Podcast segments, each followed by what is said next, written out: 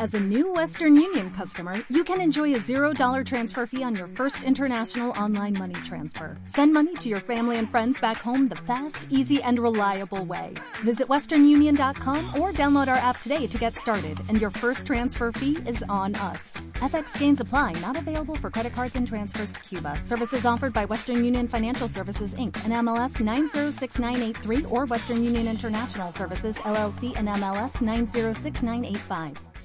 Son los retos que se enfrentan por la, la, vida que estamos viviendo en estos momentos, ¿no? Tanto la jornada electoral del día de ayer como el retorno a actividades presenciales el día de hoy y en contraparte, pues las dudas que prevalecen sobre el proceso de vacunación. Por eso le agradezco mucho al doctor Miguel Ángel Utzó, secretario de Salud del Gobierno del Estado, que nos tome la llamada. Doctor, ¿cómo estás? Muy buenos días. Muy buenos días, Erika. Muchas gracias nuevamente por la oportunidad de estar en tu programa. Te saludo con gusto a ti y al auditorio. Doctor, primero hablemos de, eh, de, lo que sucedió ayer, de la jornada electoral que estuvimos viviendo en territorio potosino. Preguntarte, ¿estuvieron ustedes monitoreando las medidas sanitarias que debían tener en los centros de votación? Eh, ¿Tuvieron algún reporte, alguna incidencia con respecto precisamente a las mismas? Eh, ¿Cuál es la valoración que hacen en el tema sanitario de la jornada que vivimos el día de ayer en San Luis Potosí? Pues yo creo que es favorable, Erika. Este, estuvimos eh, eh, constatando con el propio personal eh, de la Secretaría que, acudió a hacer este ejercicio. Eh, los protocolos se establecieron. Hay una gran responsabilidad de la población. Eh, podemos afirmar que, pues en, en, general, en general en todo el estado se cumplieron las medidas preventivas.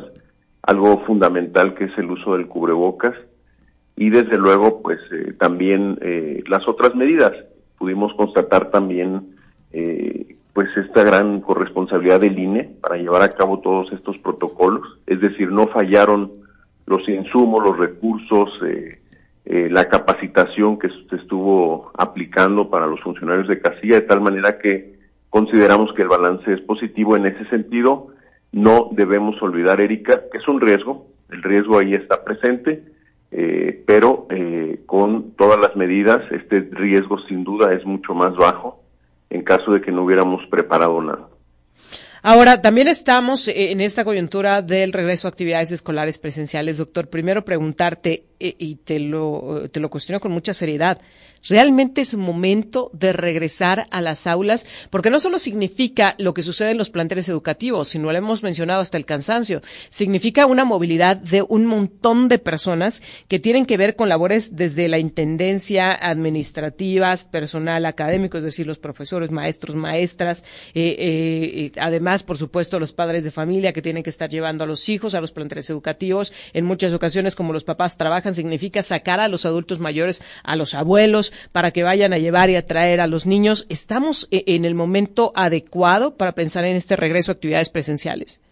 Bueno, Erika, estamos, eh, estamos en una situación totalmente inédita. Estamos tratando de aprender y de entender qué es lo que está sucediendo con esta epidemia. Yo como funcionario y como persona tengo muy claro, Erika, que no podemos esperar a que se dé el último caso de la epidemia para retomar todas nuestras actividades económicas, sociales, recreativas eso no va a suceder de inmediato, es decir, tenemos que empezar en algún momento. Hoy día hay baja transmisión, hoy día se ha avanzado bastante en el proceso de vacunación, todo el personal eh, educativo está vacunado, su gran mayoría, los que voluntariamente decidieron vacunarse, así lo hicieron.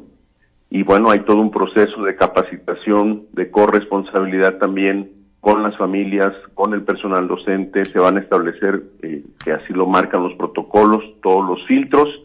Otra vez, eh, Erika, el, el, en cualquier escenario el riesgo cero no existe, hay un riesgo de contagio, pero si todas las personas cumplimos las medidas eh, sanitarias, eh, las reglas que están establecidas, como tú ya lo mencionabas antes de, de esta entrevista, eh, alcancé a escuchar, pues eh, no van a regresar todas las personas al mismo tiempo, sí. eh, va a ser escalonado, hay gente que decidió no regresar y, y, tampoco son todas las escuelas, entonces tenemos que hacer una muy buena evaluación en la primera semana, la segunda semana, de manera individual, escuela por escuela, pero algo muy importante que nos corresponde a nosotros como sector salud es el impacto comunitario. ¿Qué, qué, qué impacto se va a generar? En la transmisión en tres o cuatro semanas. Sí. Y bueno, pues seguir avanzando en el proceso de vacunación, Erika, pero no podemos esperarnos a que se dé el último caso de COVID para retomar todas las actividades. Tenemos que asumir riesgos con responsabilidad, con protocolos, con inteligencia, con participación y aquí depende de toda la sociedad, Erika, no nada más del sector educativo o no nada más del gobierno del Estado o no nada más de la Secretaría de Salud, es de toda la sociedad, de todas las personas que estamos involucradas. De hecho, me parece, secretario, que esta estrategia del retorno a clases presenciales en San Luis Potosí eh, está sustentada en gran medida en la responsabilidad y, si me permites la expresión, en la buena fe de la comunidad educativa, es decir, tanto de los profesores, los académicos, eh, eh, los administrativos y los padres de familia. Pero ahí me quiero detener porque me parece que también este puede ser la gran fortaleza, pero también la gran debilidad. Hablemos de las medidas sanitarias. Eh, nos decía el secretario de Educación del Gobierno del Estado que se está apostando por eh, la implementación de tres filtros. El primero en casa, es decir, si hay un caso de COVID-19 en la familia de manera cercana o si eh, el pequeño está presentando síntomas respiratorios, pues no mandarlo al plantel educativo. El segundo a la entrada al plantel educativo, en donde pues personal administrativo y académico de la escuela eh, tratará de detectar aquellos niños que vayan con síntomas evidentes de la enfermedad y el tercer filtro en el salón de clases en donde se le está dejando esta tremenda responsabilidad también de detectar posibles casos de COVID-19 a los maestros y maestras. Sin embargo, en este punto yo te preguntaría, secretario, porque tú nos has dicho en este mismo espacio que la mayor parte de los casos de COVID-19 en niños o una buena parte de ellos son asintomáticos ¿Cómo podrían en un plantel educativo detectar estos casos sin la aplicación de las pruebas? Y esto me lleva a otra pregunta, doctor Miguel Ángel Utso. ¿Se van a estar aplicando pruebas de monitoreo en la comunidad educativa en San Luis Potosí? ¿Se tiene contemplada esta medida? A ver, primero decirte, Erika, es imposible detectar un asintomático. Incluso si está en periodo de incubación, nadie puede hacerlo. Ninguna persona, ningún médico, ninguna médica, es absolutamente imposible detectarlo, incluso si está en periodo de incubación, ninguna prueba lo puede detectar, Erika. O sea, va a estar yendo dos, tres, cuatro días, eh, incluso puede estar todo el periodo de contagiosidad yendo a la escuela, y esto sucede todo el tiempo y ha sucedido todo el tiempo desde que inició la epidemia, y eso no va a cambiar, Erika, eso es imposible detectar. Lo que se le está apostando, como se hace normalmente, es que si el, el profesor o la profesora ven que se decae el niño. Ya pasó los dos filtros, ya van tres horas de clases y de pronto una persona, un alumno, una alumna se empieza a sentir mal, eh, se decae, probablemente en ese momento le está subiendo la fiebre, probablemente en ese momento está empezando con el cuadro clínico, en ese momento detecta que algo no está bien, por sentido común, como siempre lo han hecho, porque siempre ha habido enfermedad, se reporta a la dirección, se reporta a los padres de familia y se, se activa el protocolo como caso sospechoso y se toman las medidas que sean necesarias. Eso, eso es algo que siempre ha sucedido, siempre alguna persona llega a enfermarse en el transcurso de la jornada escolar y se van a activar los protocolos y ahí vamos a estar como sector salud asesorando, participando y desde luego interviniendo cuando sean los casos para tomar las pruebas y tomar las acciones correspondientes. Estamos trabajando, Erika, con las áreas de investigación, con la Secretaría del Gobierno del Estado, de Educación del Gobierno del Estado, para establecer un protocolo, pero es, un tema eh, que tiene fines de levantar datos, eh, conocer más sobre el proceso, eh, cómo se estaría dando la dinámica de transmisión, pero de ninguna manera se tiene contemplada un muestreo masivo en todas las escuelas para poder identificar casos en este sentido. Eh, tenemos que aprender de lo que está sucediendo. Sin duda eh, estaremos reaccionando lo más rápido posible. Hay una buena comunicación, coordinación entre eh, las dos dependencias, incluso con el sector privado, también escuelas privadas.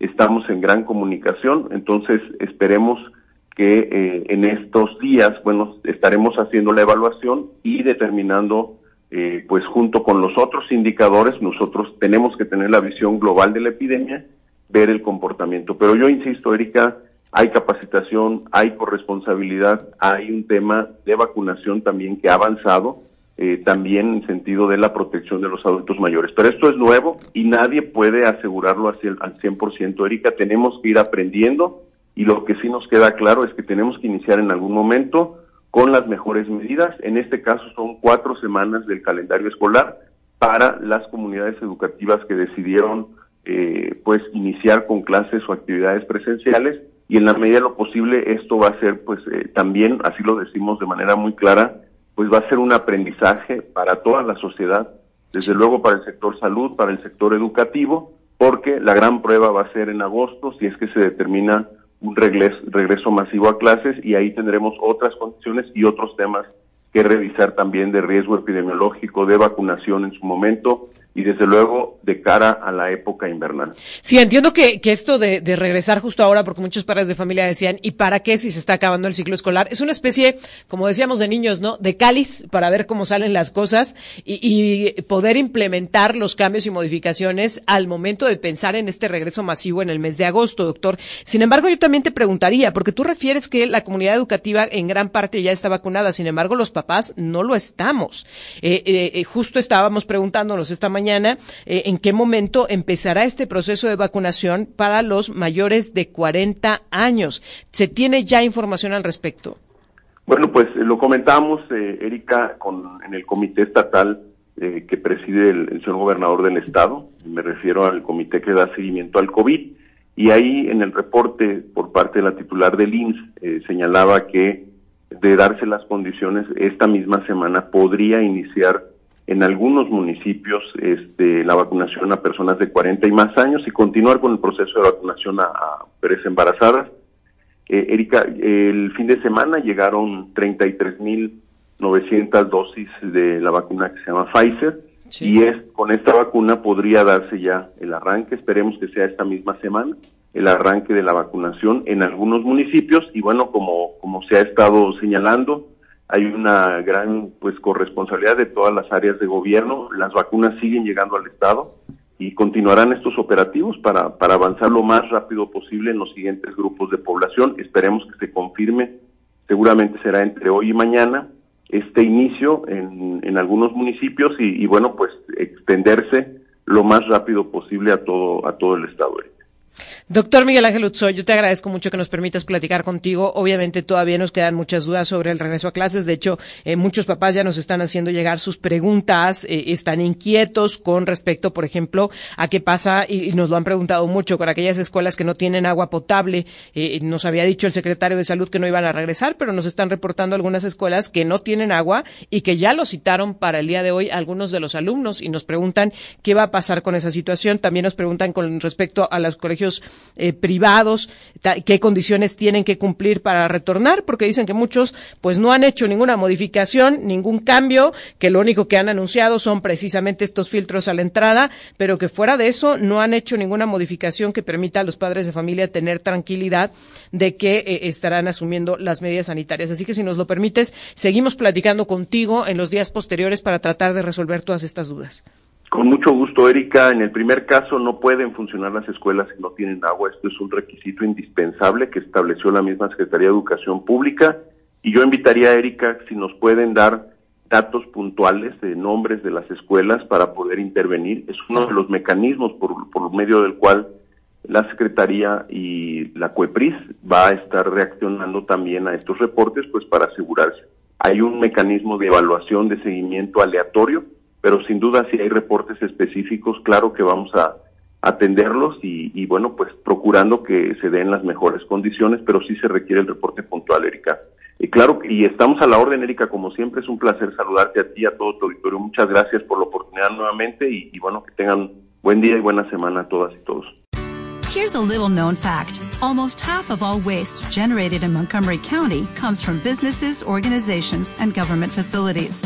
Reducing the amount of waste in your workplace will have a positive impact on our environment. It can also save you money on your disposal costs. Reducing waste and recycling at your business is easy to do and is the law in Montgomery County. Make it your business to recycle right. Learn more at montgomerycountymd.gov slash recycle right or call 311.